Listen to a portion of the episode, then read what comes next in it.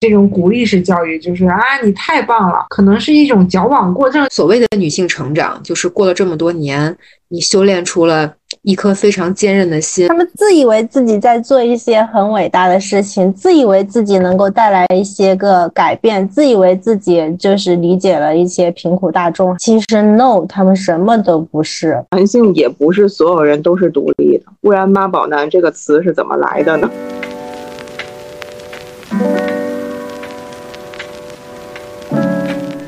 ？Hello，大家好，我是小兔。大家好，我是 KK。大家好，我是晴晴。大家好，我是小静。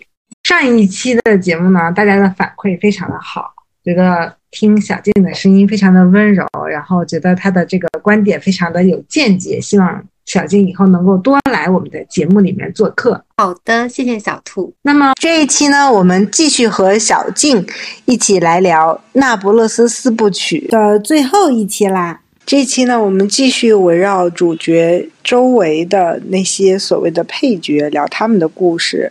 在此之前呢，我们延续一下上期没有聊完的话题。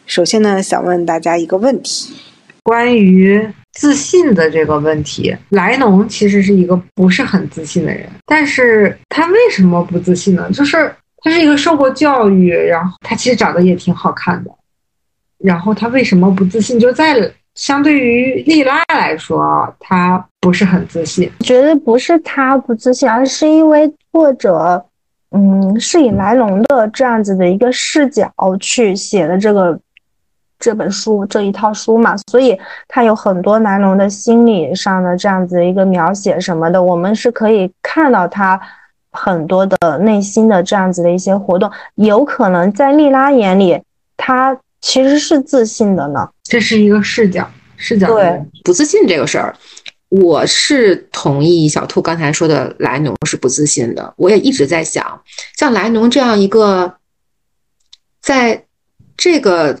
在这个老城区里面相当出色的一个姑娘，然后也嫁得好，也很漂亮，几乎拥有了表面上看上去非常好的一切，她为什么不自信？我也在想这个问题。我不知道答案是什么。我觉得他特别需要别人的认可，而且他好像从小就没有得到这种认可，没有得到充分这种认可。每一次他感觉自信心爆棚，感觉自己状态超好的时候，都是得到了认可。比如她的婆婆给她认可，她的书很好，她在什么签售会上有人夸奖她了，或者莉拉说了什么等等，她需要外界给她的肯定。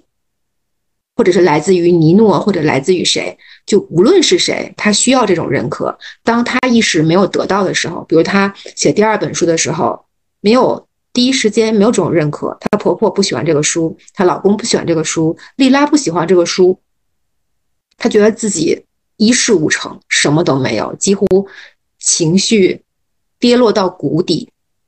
就是他，他其实是一个情绪起伏非常大的人，只是表面你看不出来而已。所以他为什么不自信，就是也是我一直在思考的问题。其实我不光是看他，好多就是好多生活中，我们看一下身边的很多人，其实我也不理解他为什么不自信。他看上去也好好啊，你身边的很多朋友，他们看上去年轻漂亮、有学历，一切都很好，但但他就是非常不自信，你也不知道为什么。就是这个自不自信这件事情，看来看来是需要是需要每个人个体需要需要修炼的。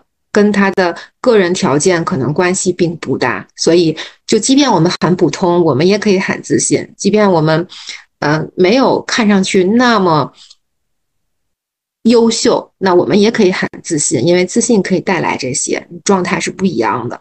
就从莱农身上，还有非常闪光的时候，也有没有那么闪光的时候，就是自信和不自信的状态带给他的。这个我还真的思考过这个问题。你说的好像也对，我好像就没有思考过为什么会不自信这件事情。就是我也会很认同，就是我会觉得我身边的很多朋友都都很优秀啊，我我甚至就是很欣赏、很敬佩。可是有的时候我就是觉得，哎，为什么不自信？会不会是因为对自己的要求太高了呢？也有可能是。他需要别人给他肯定，因为他自己没有肯定自己的力量，所以有的时候他需要从别人那里去获得肯定自己的，就是某种认可吧。对，就他没有发自于内心、来自于自心的那种力量，这个还挺重要的。有的时候我们。所谓的女性成长，就是过了这么多年，你修炼出了一颗非常坚韧的心，这颗坚韧的心就可以带给你自信。你知道自己要什么，你知道自己怎么做，你知道自己那个稳定的内核是什么，这个就是特别重要的一个事情。我突然想到了最近，就是网上特别流行的那个火的段子，就是说，就是讲我们教育孩子，说以前就是那种，呃。比如说会会骂你啊，或者是吼你，去纠正你。比如说这个这个东西做做的非常不好，但是现在不是了。现在的教育都是什么那种鼓励式教育？你他你你可能做的并不是很好，但是呢，老老师会说啊，或者是家长会说啊，你这个嗯，你好有天赋呀，你弄这个弄得真好呀，就是那种鼓励式教育了。我突然之间就想，就是是因为大家觉得以前很少或者很难得到父母的肯定，或者是你周围人的肯定，所以会有这种内心不自信，然后需要从别人的那里去获得肯定的这样一种经历，就是去形成了你这种性格。但是现在这种鼓励式教育，就是啊，你太棒了。可能是一种矫枉过正，就变成了我有点盲目自信了。就本来我没有那么优秀，然后被别人说到啊，我我我可厉害了，就是完全没有自知之明的那种了。就就从一个极端推向了另外一个极端。其实我觉得这个事儿吧，它应该因人而异，不是说嗯所有人都适用于一个方法，还是说应该看看。你的孩子需要鼓励，那你就给予他鼓励。如果你的孩子是那种稍微一鼓励就就飘了，就他不鼓励他还飘了的那种，那可能就需要适当的打压。所以还是得看他是属于哪种性格，呃，就就是不能所有人都用一套方法。就因我为啥会发现这个问题，我就觉得现在的孩子的心理承受能力，就是所谓的这个抗压能力。挺差，太差了。我 就不要提自信这件事情。就是首先，我觉得他在自信之前，首先他这个抗压能力就就已经是一种不健康的状态了。就这个点，我就觉得挺震惊的。那我我其实还想问。你说他也写作，对不对？就是你们觉得，就包括这个作者，她本身就是一位女性，然后她又写了一个在书里面写作的女性，就是一个套娃。你们觉得女性写的作家给你们带来的，就她的作品吧，不管是这本书或者是其他的你读过的女性的作品，觉着？跟男性作品相比有什么样的不同，或者是说他能给你带来什么样特别的感受？不局限于我们的作者，比如说你读过的三毛或者是杨绛啊之类的，都可以说一说。我好像看书很少区分男作家和女作家，所以这个话题我刚才想了一下。我基本上不会去从这个视角去看男性视角和女性视角。很多男性视角写的书也非常细腻啊，比如毛姆啊，你看他，包括像福楼拜写《包法利夫人》，你就能看到他写的非常细腻。所以，就是我我我很少去这么区分男女作家他们有什么视角的不同，好像从来没有这么想过。但是这个就关于费兰特他这个书。我倒是觉得他可能是不是其实是把自己揉在里面了，就是莱农的故事其实也是他自己的一些感受和体会。因为一个作家，就即便是写小说，其实他写的也是他自己的感受，只不过是用另外一种方式来呈现出来。其实，可能我并不是想说，就是说男女男男人和女人写作的东西上可能有多大的差异，像毛姆写的东西。他也很，他比女人可能有的时候甚至更了解女人的心理啊，什么这些东西。但我觉得女性写写东西代表着她的某一种独立，就是他他可以做的一种职业吧，就是说作为了一种职业选择。因为女性作家也不是很多，然后《简爱》其实是一个比较有代表性的，就是女作家写的以女性呼声为主题的作品，所以其实之前看到就是有说，呃，有有一个有一本书叫做《一间自己的房间》吧，就是说女性是需要有经济基础以及。属于自己的空间，那么其实就是有一个非常有意思的问题，就是你你有没有一个自己独立的书房？你这个书房是可以，你可以就是写作，成为一个作家，或者是你就是有一个独立的空间，你可以去做你自己喜欢做的事情。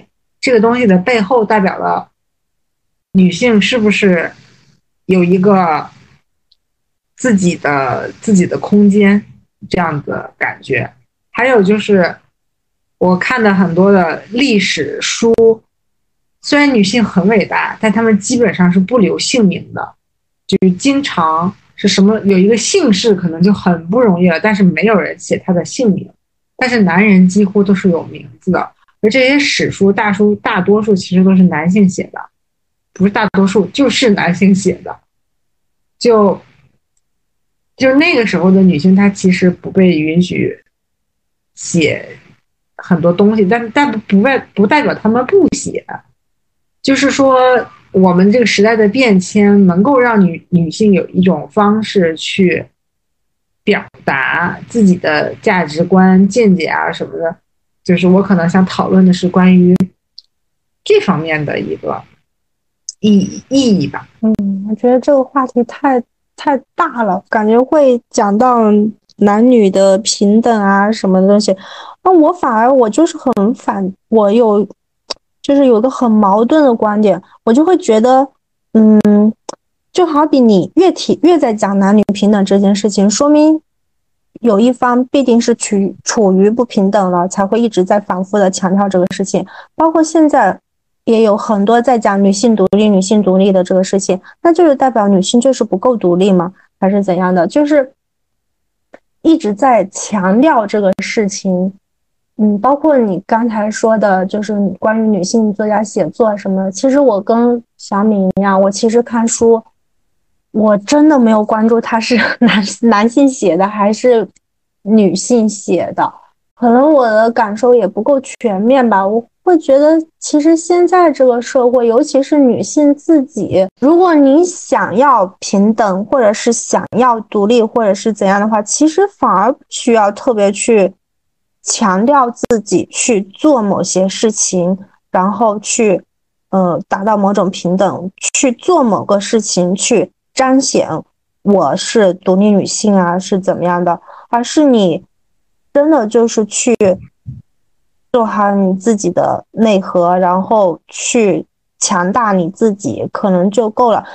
嗯，但我我我又，但我内心又很矛盾，就是确实又有很多的女性，她就是不够强大，就是没有，她就是处于一个不平等的状态下，或者是怎样的，就是 我的内心就是很矛盾的这样的一个观点。其实我觉得这个问题。不用非得聚焦在女性，然后包括刚刚说的女性写作，其实我觉得也不用加加女性写作。这写作它就是一个职业。那现在其实有很多各行各业，就是在各行各业里，我们都可以看到女性，包括送外卖就是骑手啊，外卖这个就是都都有女性的身影。所以我觉得倒也不用非得强调女性写作怎么怎么样。而且它具有一定的时代性，就是那个时代可能女性刚刚开始崛起，女性作家还比较少，但是现在的话，应该还是挺多的了。所以，嗯，其实我觉得咱们就是有点过于关注女性了，才会觉得女性有一部分人已经独立了，有一部分人还有依赖。其实，嗯，这个我觉得你要是把这个眼光放大一点的话，就是男性也不是所有人都是独立的，不然“妈宝男”这个词是怎么来的呢？对吧？所以他就是跟还是说就是每个人都有嗯独立和就是它无关性别，就是跟人的可能嗯各种成长环境或者是内心状态什么的都有关系。我蛮喜欢你们两个说的这个点的，就是不不过于强调它、模糊它，反而是一种强大的表现。对，而且现在。就是有很多女性吧，就是尤其年轻一点的，什么九五后、零零后那些，她已经敢于向婚姻说不，就是 她不想要结婚。其实，对我觉得这个当然不是说非得推崇不不结婚就是就是独立的一种表现，只是说她觉得我不需要通过婚姻来满足我的一些需要啊，或者是。情感需求，对对对，而且他这这这就是一种独立的表现了，我觉得，而且他也敢于向，嗯，传统社会传统说不，就敢于拒绝。可能以前的人为什么，包括现在离婚率这么高，也是，当然这个也不仅仅是女性贡献的这个离婚率，也有可能是，嗯，男性贡献。我只是说，就是说大家都在变成熟，就是可能对。为什么过去没有这么高离婚率？不是都那么幸福？他可能就是，嗯，不敢，或者是还是那种，就是不，就是我觉得主要一个就是不敢独自生活，觉得我宁愿这样是受着，就觉得两个人怎么也比一个人强。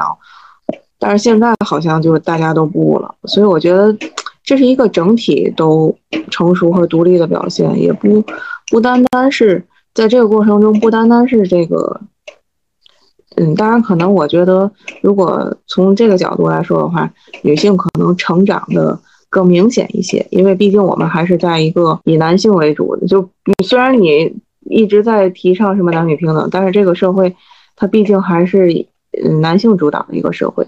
但是渐渐的听到了更多女性说不的声音，其实这已经是一个，嗯。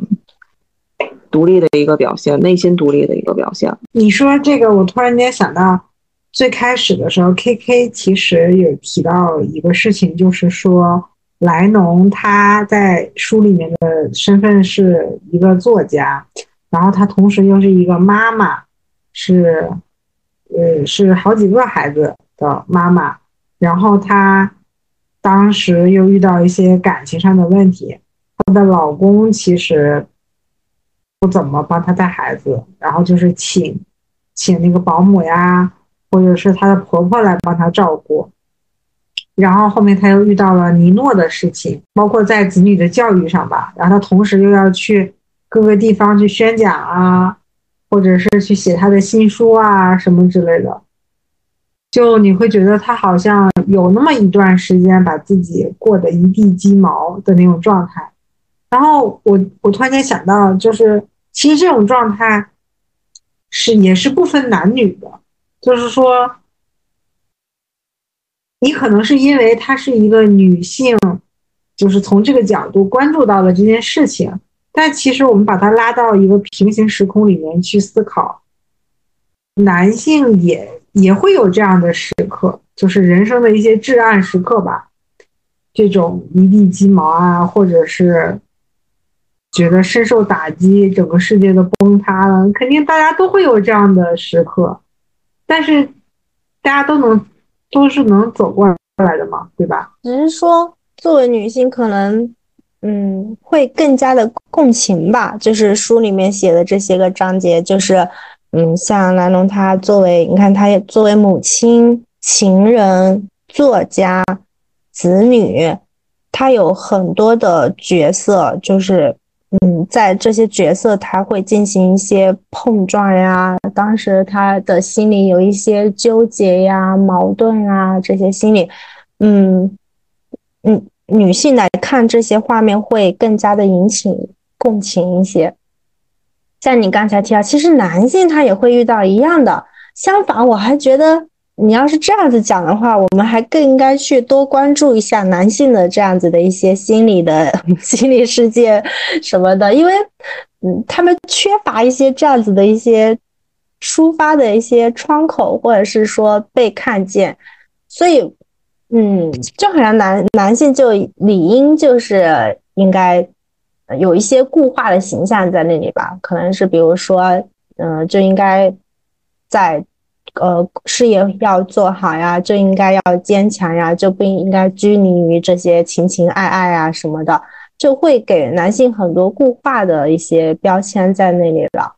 其，其实男性也应该是要多受一些关注的。你说这个啊，我突然间想起来，最开始我们上学的时候，然后我们不是做了一个就是关注女性成长的那么一个试验平台吗？你还记得吗？然后当时班里的男同学都说，为什么这个东西没有没有面对男性群体的？他说我们也很需要呀，确实是这个样子的。现在就是其实这反倒说明了女性力量其实是在慢慢的觉醒的。但就是确实像像刚才你们提到的啊，就没有必要说去争，嗯，谁更弱势，谁更强势，或者是这两个力量之间怎么 battle，怎么平衡。其实这个，其实这是这个世界上被创造出来男和女这两种嗯不一样的群体，它其实就是一个互相，嗯。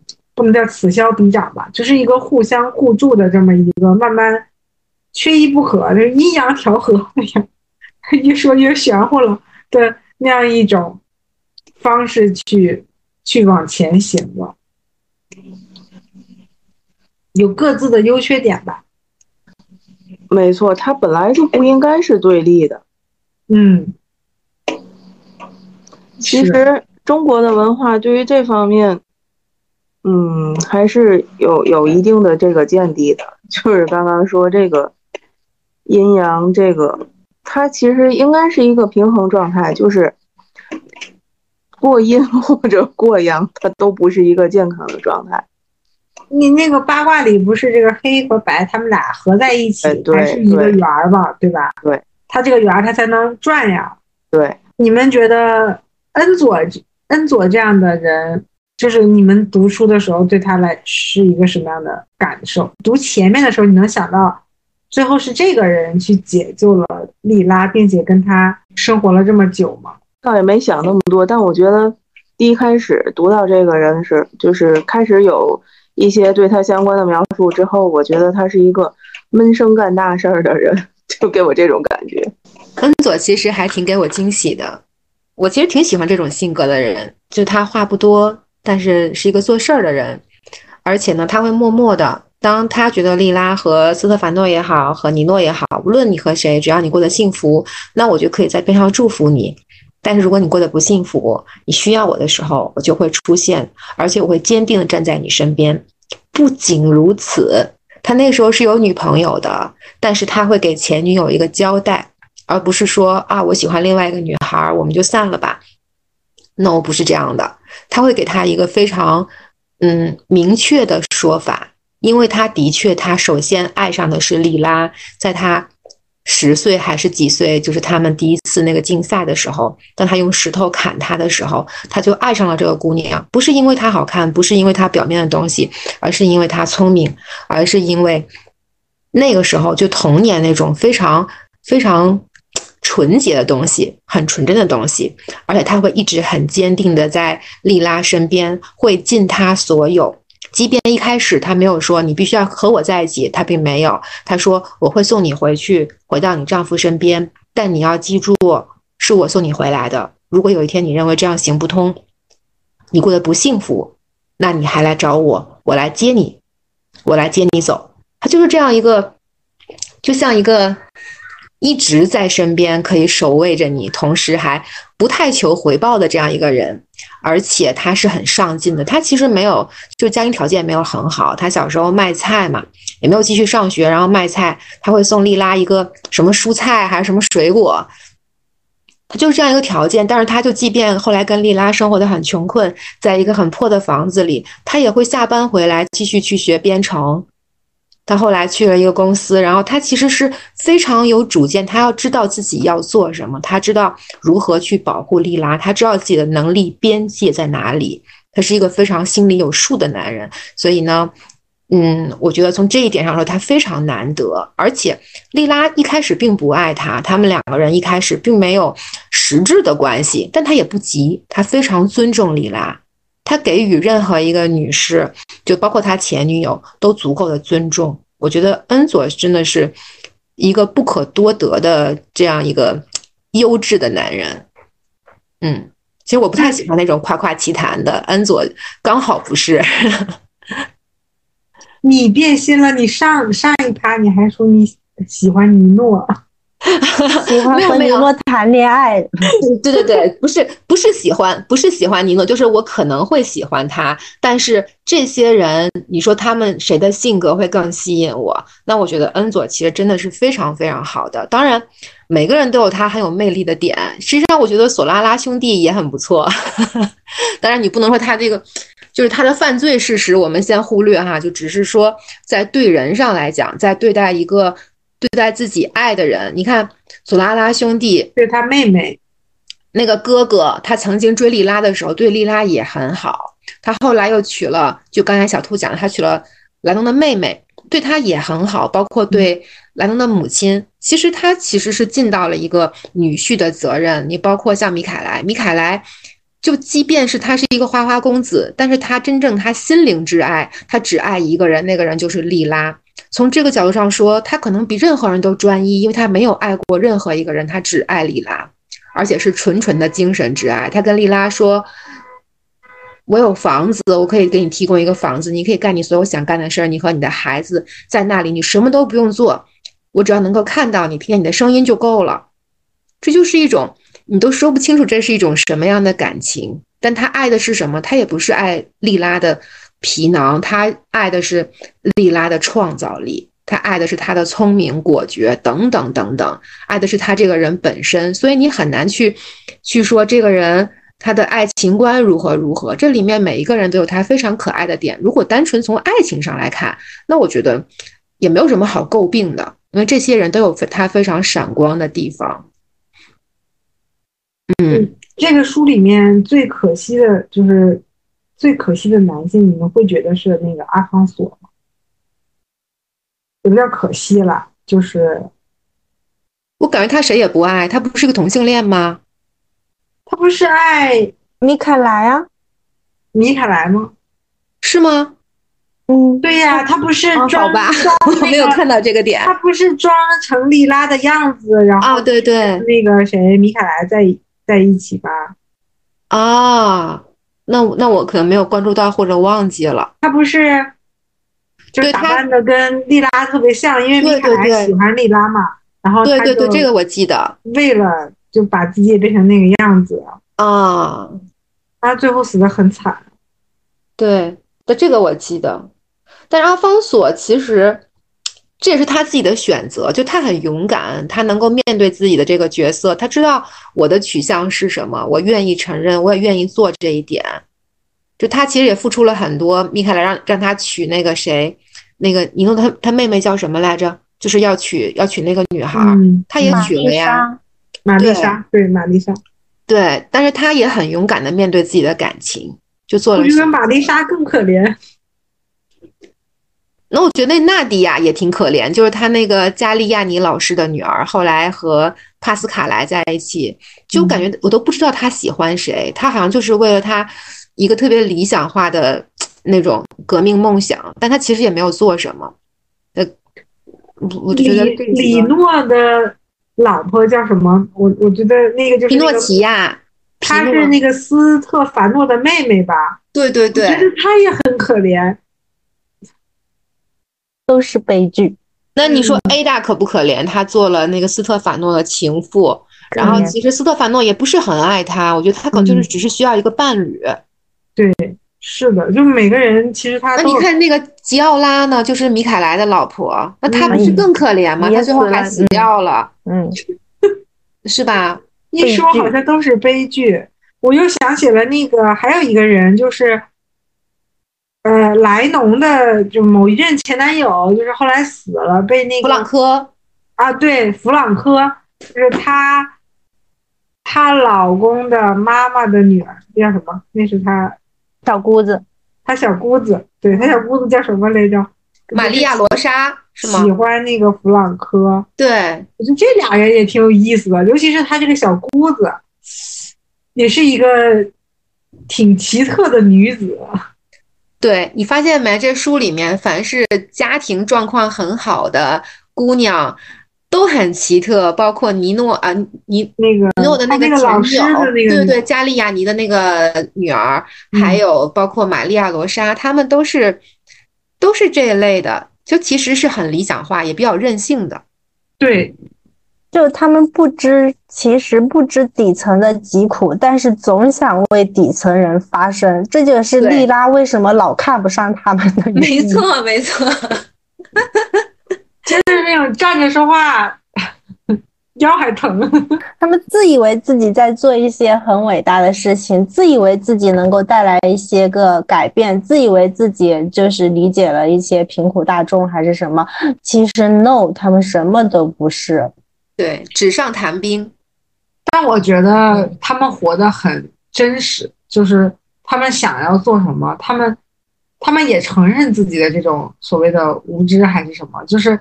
他很真实的去活，他不会戴一个戴着一个面具说：“我明明是这个样子的，但我不，我要，我要，我要那个样子。”嗯，不，就是因为他们。条件好，他们不缺什么，他们总是在想我要做点什么，我要哎呀，我得有追求，我得实现什么价值。真正的贫苦的大众们没有在想这些问题，只是在想我怎么不受到压迫，我怎么能够怎么活下去？对他没什么选择，但是那那几个人就是因为家庭条件太好了，就是有人负重前行，有人岁月静好，他不满足于岁月静好，他说。虽然我岁月静好，但是我看到了别人负重前行啊！我要救你们，但他其实没有这个能力。对，而且他看到的东西并不是完全真实的状况，就是不太接地气，空中楼阁。而莉拉其实是真正体会过的，所以就像刚才 K K 讲的，就是他其实看不上他们，是因为太虚了。还有那个。就是跟他跟他老师的女儿一起后来私奔的那个男的，就是还还去拜访过兰荣的家，然后然后那个彼得罗还特别生气，我替你折，是帕斯卡莱吧？对，帕斯卡莱，对。但是帕斯卡莱跟他们不太一样，帕斯卡莱他是底层家庭出身的，而且他的父亲是，据说是杀死了，对对对，是杀死了那个唐阿奇勒，然后被抓走了嘛。然后他的母亲也后来就是自杀，就他其实是一个底层家庭的孩子，但他也有一点点，就他后来是有，就是完全的是一个那种革命者吧。你有没有发现，就这两个家庭条件还不错的这两个比较疯狂的女孩子，都喜欢这个搞这种什么革命啊、阶级斗斗争啊什么这种这样的男孩子。嗯，是的，因为他们不太一样，选择的都是这种。他们比较出圈儿，就是不是他身边的那些人，他不一样，他爱上的就是这种不一样。而且你如果看剧的话，那个弗朗科真的是，虽然不是特别帅啊，但是你看到弗朗科的状态永远是特别阳光、特别幸福。弗朗科是那种，就你看到他，你会想笑，你就会想跟他一起享受生活那种。莱农在青春时期和弗朗科在一起，永远都是他最美好的时光。两个人牵着手在这个城市里面奔跑，包括弗朗科后来离开了他那个学校，被开除了嘛，然后后来做那个演讲啊、革命啊，然后去演讲啊，真的魅力四射。所以为什么玛利亚罗莎会会爱他？那真的是不是没有理由的？这个人就真的是魅力四射那种。很自信，当然他也是条件非常好的。我只是说他其实是那种能给别人带来力量的人。每个人性格不一样，有的人像恩佐能给别人带来安稳，有的人能给别人带来幻想，像尼诺，而弗朗科是能给别人带来热情和幸福和阳光的。所以你看，就是每个人的感受是不一样的。彼得罗呢？彼得罗能带来彼得罗稳稳的幸福吧？谈不上幸福，就像一个。没有出错的雕塑一样，但是它很冰冷，虽然很稳固，但它冰冷。我好喜欢你这个比喻，冰冷的雕塑也还好吧。但是彼得罗，嗯，我不知道你是不是还记得彼得罗在去莱农家里跟他父母就是求亲的时候，他其实很会讲话的。嗯，他妈妈说：“哎，我们需要在教堂里结婚，我们不要在行政什么厅里面，因为那个是没有被教堂、没有被谁谁谁祝福过的，那个是不被认可的。”然后彼得罗讲的非常之好，他说：“他说我是一个有原则的人，我相信如果我是一个。”不要原则、不讲原则的人，那那不是莱农会爱上的那样的人，他他也不会幸福的。等等，就说的非常好，让人觉得哦，没有办法反驳，这个人太会讲话了。但是之后好像他就在家里，就像刚才 K K 讲的，好像就是一个冰冷的雕塑了，就话很少。只能说他其实是一个有教养的人，嗯，而且他也是一个有内涵的人。但是我觉得莱农。我不知道我这么说你们会不会生气？其实我觉得莱农他不是一个有内涵的人，当然他也不是一个教养很好的人，就是他其实脑子脑子里还是空的。就是虽然他当了作家，他写了很多东西，对，嗯，但他跟彼得罗一家相比，包括跟彼得罗相比，他其实是一个脑子空空的人。他们两个之间没有沟通的桥梁，就没有那个基础。没有共同话题吧？其实从本质上来说，他喜欢尼诺的那些夸夸其谈、空洞的东西，是因为他他们俩本身两个人都很空洞。对你记得他公公怎么讲？就是彼得罗的父亲说说尼诺的聪明是没有根基的。嗯，我记得。然后然后莱农说：“我我也没有根基，我的聪明也没有。事实上就是这样，他们俩就很像啊。”嗯嗯。但是刚才我想补充的一点是什么呢？我们看到了彼得罗在婚姻中是那样的木讷，然后不善于沟通，然后沉醉于自己的事情，然后也没有那么多的呃对家庭的责任啊，或者说做出了什么没有。但是我们没有把那几个人放在婚姻中看啊，我们没有看到尼诺在婚姻中也是。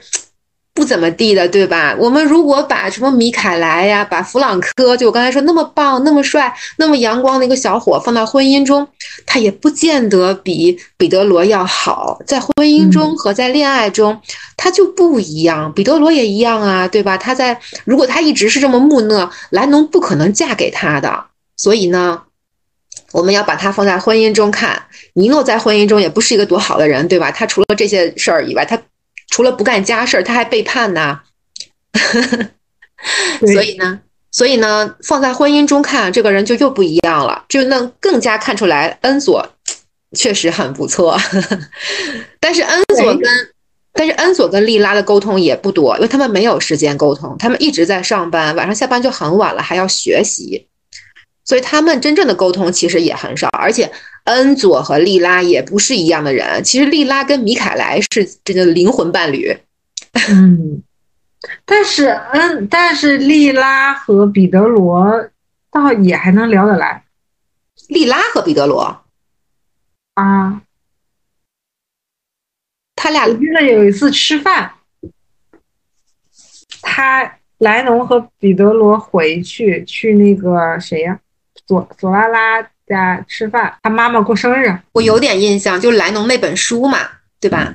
对，就是在那一场饭局里，莉拉好像跟彼得罗说话，然后莱农就觉得他们两个怎么能，就是还说的挺好的，然后还是还有点吃醋的那种。其实你不觉得吗？莉拉相反，她虽然没有念过什么书，但她其实她的聪明是有根基的。嗯，她和莱农和尼诺是不太一样的，因为莱农和尼诺。都有一点点取悦别人这么成长起来的，他一直是在取悦老师，他还在看报纸，他在想老师或者说他当时的主流观点是什么，他一直在往上靠。但是莉拉不是，他有自己的想法，他会认为啊，你们这些文化人大部分都是在，嗯，就是随便说说说别人的观点，说来说去等等。就他其实是有自己的一些想法的，彼得罗也是有自己的想法的，就他们其实是。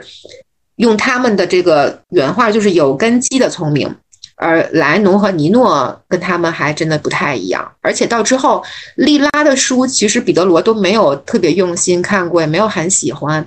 他们喜欢的东西也不太一样。莱农，对对对，莱农，sorry，对，嗯，所以他们他们之间其实共同语言我觉得没有很多，所以从这个意义上看，你看我们重新点一下鸳鸯谱，莱农 和尼诺他们应该在一起，就是灵魂伴侣，因为很像。但是很像的人不一定适合生活在一起啊，我我只是说很像。我觉得他们生活在一起都是一地鸡毛。对，是的。然后呢，莉拉和米凯莱，就他们真的是那种，就是棋逢对手。嗯。但是但是价值观是相反的。对，就是不是说他们一定要在一起，只是说他们在精神上、在知识上是匹配的。嗯。但不见得适合生活在一起。就在婚姻中，其实也一样。你找一个和你一样聪明的，未见得是最适合你的。最适合你的，反而是可能有点互补的。比如说莉拉和恩佐就是这样。虽然他们最后也分开了啊，但缘分就是很神奇。主要还是因为孩子丢了。其实我觉得莉拉这么能折腾啊，可能恩佐也确实是受不了。对。